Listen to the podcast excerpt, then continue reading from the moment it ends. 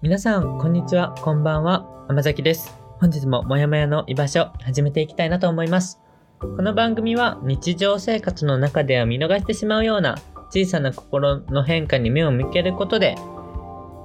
心の健康状態をチェックしてハッピーに生きれる方法を模索していこうというテーマでお送りしております。聞いてほしい。もうこれ、6テイク目ぐらいなんです。本当に冗談抜きで。あの、いつも、この企画説明みたいな、こういうテーマでお送りしておりますっていうの喋るじゃないですか。あれ、なんか、何？もう録音しておいて使い回せばいいのに僕毎回撮ってるんですけど、なんか、今日それを全部ド忘れしちゃって、もう何回も噛みまくりでございました。本当にダメ人間ですね。ちなみに前回、社会復帰できてないというか、あの、昼に寝て、あ、違う、間違えた。夜遅くに寝て昼に起きるっていう生活を繰り返してて、ちょっともうしんどいんですって話をしたんですけど、未だにそれが続いてるんですけど、ちょっとだけ、ちょっとだけ復帰しました。今日は、朝起きてちゃんと授業に、朝、一元の授業に出たので、めちゃめちゃ偉いなと思います。で、今日もちゃんと撮ってるしね、もう本当にすごい。で、今これ撮り終わったら買い物行くから、本当にちゃんと生活しててすごいです。僕、成長しました。ということで、やっていきましょう。皆さん、先週1週間はどうお過ごしでしたか？なんか楽しいことも悲しいこともいろいろあったと思うんですけど、僕先週1週間何してたかあんまり覚えてないんですけど、あんまり楽しくなかったです。あ、でも、よく思い出したらちょっと3日間だけ実家に帰りました。あの、ちょっとね、あの、大阪からは離れたところに結構違う県、違う県にあるんですけど、あの、はい、帰ったんですよ。それでなんかまあ、美味しいご飯を食べさせてもらいました。あと、なんか、中学生の時高校生もかな？中高とまあ2、3年ぐらい英会話に行ってたんですけど僕。で、その英会話の先生と、あの英会話の先生の先生と、みたいなのをお家に招待して、あのランチ会をしましたね。あの久しぶりに英語喋って、結構楽しかった。僕全然英語喋れないんだけどね。喋れないというか、まあ、上手じゃないよ。あの日常会話が、まあなんとなくできるかもしれないみたいな。ちょっとわかんない。全然英語力はないんですけど、まあ、聞いてたらある程度わかるし、まあちょっと言いたいことはちょっとなら言えるみたいな感じですね。はい。それで英会話をしましたね。楽しかったです。でも、なんか先生も2人ともね、先生2人とも日本語わかるから、なんか英語わかんない単語あったらそこだけ日本語にしてみたいな。英語と日本語がすごいミックスな感じのおしゃべりでございました。ちょっと楽しかったです。なんか本当はもうちょっと大阪でも英会話とかしなきゃと英語喋る機会探してるんですけど、なかなか難しいですね。ちょっと留学生とかと仲良くなりたいんですけど、留学生いたら教えてください。ということで今回の企画に入っていきたいなと思います。今回も普段通りお便りを返すんですけど、本日のテーマは恋愛です。皆様から恋愛に関するお便りがいくらか、いくつか、あの、寄せられているので、あの、紹介していきたいなと思います。あの、結構ね、いろいろね、いろんな人からね、いろんな人っていうか、数名の方から、いろいろ恋愛にまつわるお話を聞いたので、あの、ぜひ、紹介させていただきたいと思います。それで、もし1回じゃ終わらなかったら次回も、あの、恋愛トークしようと思います。一緒に恋話しようねっていうテンションでやっていきましょう。僕気持ちはあの修学旅行の夜の恋バナっていうテンションでやっていきたいなと思います。それではどうぞ。どうぞっていうか、やっていきます。最初に、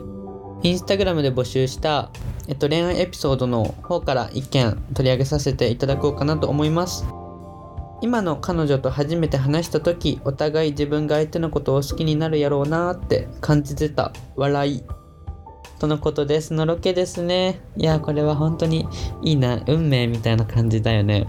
お互いに感じてたってのがまたすごく素敵だなと思います。なんかぜひすごいお幸せに過ごして長く関係が続いてお互いにとってプラスになるようなることを願っております楽しんでくださいお便りありがとうございました。続いてのお便りは、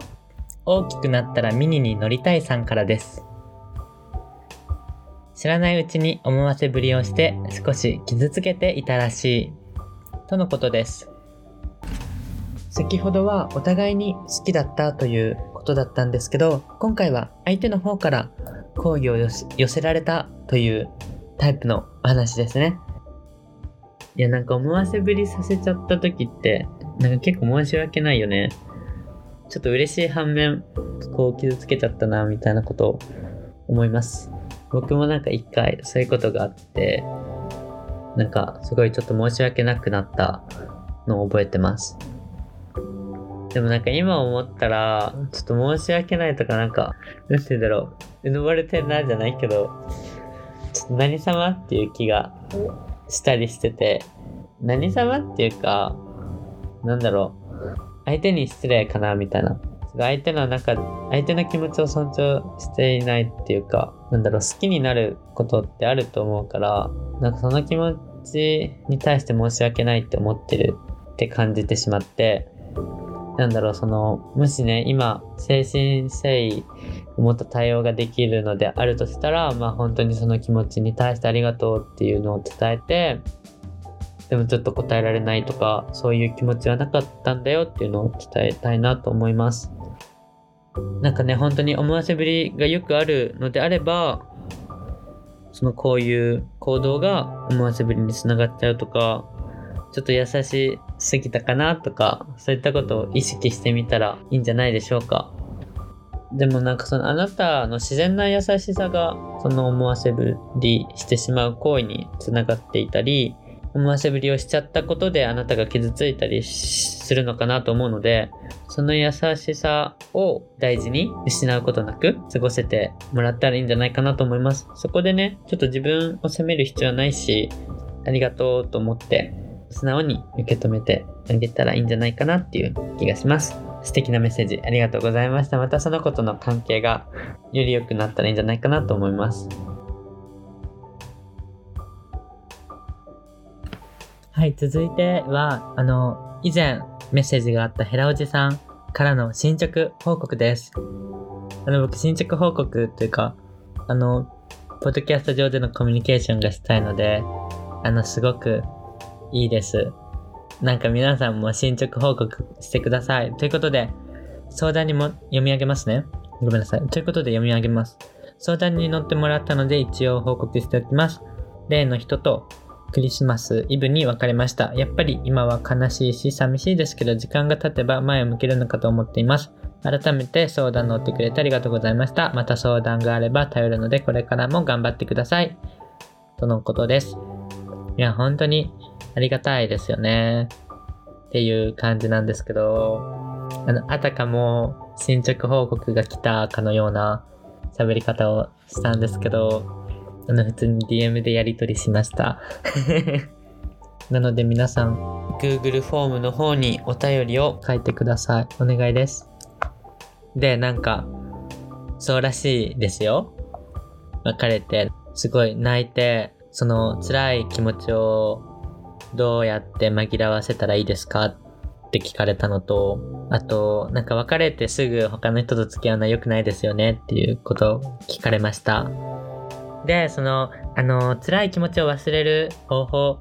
なんですけど、まあ、時間が解決してくれるとしか私は言いようがないのですが、時間が解決してくれるっていうか、まあ、次の人が現れたら忘れるっていうのが正解だと思います。なんか本当に次のいい人が現れないと時間がどれだけ経っても本当にずっと気になっちゃうし、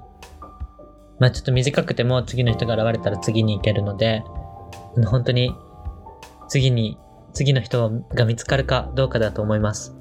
でもなんか次の人じゃなくてもいい、実は。人じゃなくて熱中できるものでいいんだけど、なんか熱中できるものがあると忘れることができるので、なんか熱中できるものを探してみてはどうでしょうか僕この前好きな人いたんっていう話したんですけど、全然もううんともすんともいかなくて本当にクスクスな感じのあの終わり方をしたんですけど、あの、その時はもう推し、推しを作って推しを押すっていうことにしました。推しとか、なんか二次創作物、小説とかドラマとかアニメとか音楽とかそういうものをたくさん見たり聞いたりして、そういうのを楽しむようにしましたね。で、なんか、まあなんか吹っ切れたのもあるのかな。本当にどうしようもない時はそういうのばっか見てました。なので、そういうことをしてみたらどうでしょうか。おすすめします。おすすめです。僕も辛い時は、なんか本当に失恋に限らず辛い時は、そういう、なんだろう、人の創作物を、あの、入れることにしています。ドラマとか、アニメとか。好き、見るの好きだから結構、アニメは、アニメは見ないけど、ドラマとかは見るかな。あと漫画も読みます。ね、そういう、あ、小説最近読むので、本も読みます。こんな感じで、なんか熱中することにしてます。他のものに。時間があると本当嫌だなって考えちゃうから、そういうことおすすめです。あと、別れてからすぐ付き合うとかはやめた方がいいなと思います。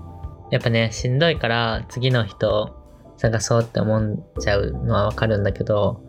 なんか本当に、いや、すごい、もう一瞬でなんか気が変わって好きに、新しい好きな人ができたならいいんですけど、なんかすごい忘れたいがために付き合うのは失礼なのでやめてあげたら、やめた方がいいと、やめてあげるっていうか、やめた方がいいと思います。お互い事情があるだろうから相手もね、なんかお互いの合意というか、お互いそのことをある程度なんとなく知っていて、それでもちょっとしんどいから付き合おうみたいな感じで付き合うのだったらいいと思うんですけど、なんか、いや自分が嫌だもん、その忘れるために付き合ったとか言われたら耐えられない。いや、でも本当に好きな人だったらそれでもいいって思っちゃうかもしれないんですけど、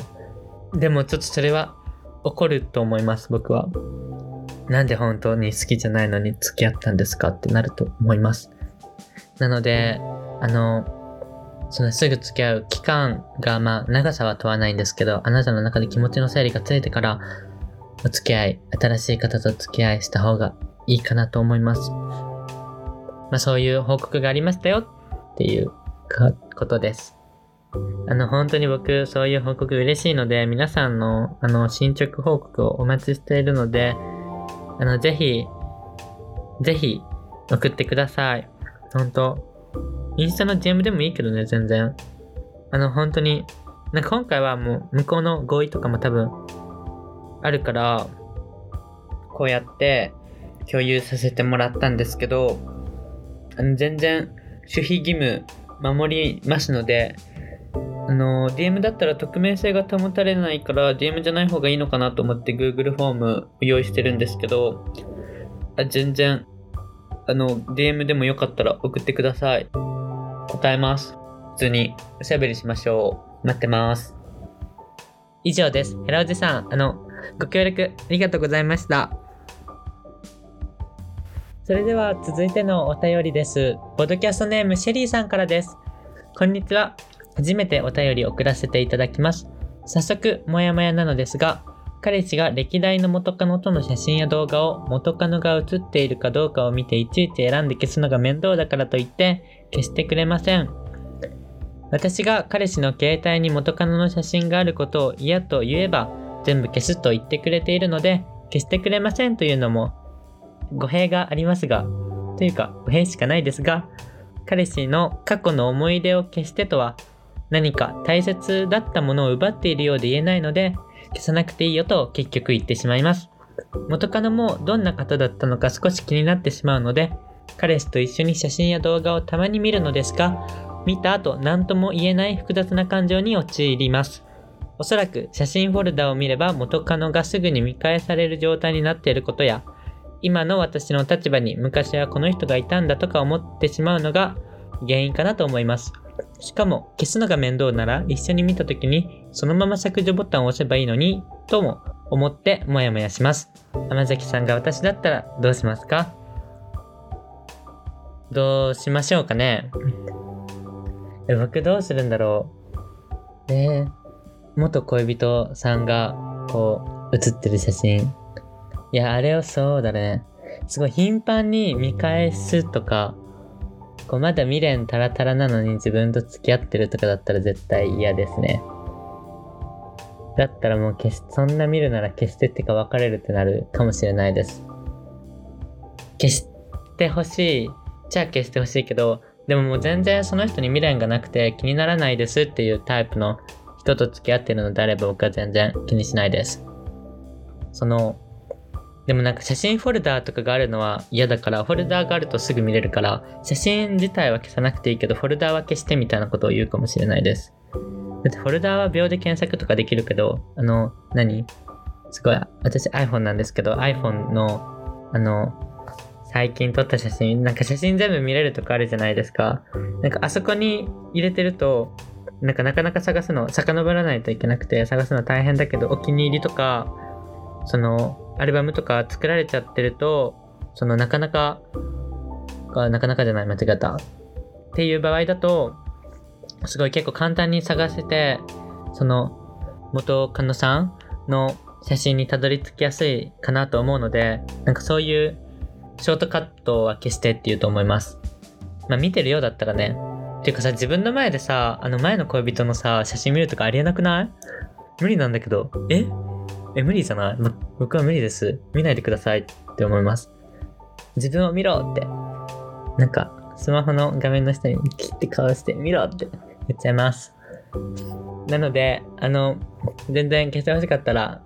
てか、なんか Google フォトとかさ、クラウド入れてるんじゃないのかな？僕は入れてるんで、別に、何、iPhone の写真を消したとしても、まあ、遡って探すことはできるので、思い出は消えないみたいな感じになってます。でも僕ほとんど Google フォト見返すこともないし、なんなら前付き合ってた人の写真見たくない。見たくないって言った語弊があるけど、あの見ても、あなんかそういうこともあったなとか、昔の恥ずかしい言動を思い出して恥ずかしくなっちゃうタイプなので、あのできればそっとしときたいので、あの、その、彼氏さんの、あのー、見返したい気持ちはあんまりわからないです。はい。今のが僕がそのあなたの立場だったり彼氏さんの立場だった時に思うこととか行動でした。でその文脈から想像した感じだと元恋人に嫉妬して、まあ、そういう自分が嫌だっていうのがあってこうやってメッセージを送ってくださったんだと思うんです。で、なんかやっぱ嫉妬はしてしまうと思います。僕もすると思います。同じ状況だったらね。でも、なんだろう、嫉妬することがいけないとかでもないし、その、なんだろう、写真消してってお願いするのが悪いことでもないし、でも、その、恋人が元恋人のこと気になってしまうとか、も悪くないから、その、なんだろう、2人の中でどう向き合っていくかっていうのを話してみたらいいんじゃないかな。やっぱ自分の目の前で見見られて嫌だっていうのは、なんか伝えた方がいいんじゃないかなって思うし、消してほしい、本当に消してほしいだったら伝えてもいいだろうし、でも、思い出として消したくないから残してたいけど、なんだろう、そんな見た見ないよとかなるかもしれないじゃん。ここはわからないけど、2人で話したらいいと思うから。こんな感じですかね。はい。でもね、元恋人は今の恋人さんと出会うためには必要な存在だったんじゃないかなと思います。やっぱりいろいろな人とのつながりがあって現在の自分ができるからなんかそのつながりの上戦場の人々にはこう感謝して、感謝できたらいいなって僕は思ってるんですけど、なかなか難しいですよね。うん、僕とか好きなアーティストとか、前好きだった人が好きだったアーティストだもん。いや、すべてじゃないけど、ちょっとそういう人もいるから、なんだろう、そうやって要素要素にみんな、もっと前好きだった人の面影を残してるんだと思います。それを、なんだろう、特別ね、恨む必要もないし、そういうもんなんだなと思って、流せたらいいんじゃない？いいよね。いいけど、難しいね。うん、難しいよ。でもそんな風に思ってますので、僕の、なんだろう、言葉があんま解決策にはならないかもしれないけど、なんだろう、悩む、いろいろな価値観というか、考え方を入れるみたいな感じで、ちょっとでも気持ちが楽になってもらえたら嬉しいです。素敵なお便りありがとうございました。皆さんもね、自分の心の中に前好きだった人の面影をちょっと探してみてください。忘れたくなかった感情、忘れちゃいけない感情、忘れてしまってた感情、ちょっと心に残ってること、いろいろなものに出会えると思います。皆様、本日も最後まで聞いてくださりありがとうございます。他の方の恋愛相談というか悩みを聞いて、自分も、ああ、同じこと思ったことあるなとか、今ちょっと好きな人がいてとか、そういういろいろな悩みだったりとか、共感したことあると思うので、ぜひとも Google フォームの方に、あの、お便り書いてみてください。あの、すごく共感できましたとかね。あの、最近前、間違えた。前相談したんですけど、あの、こうなりましたとか、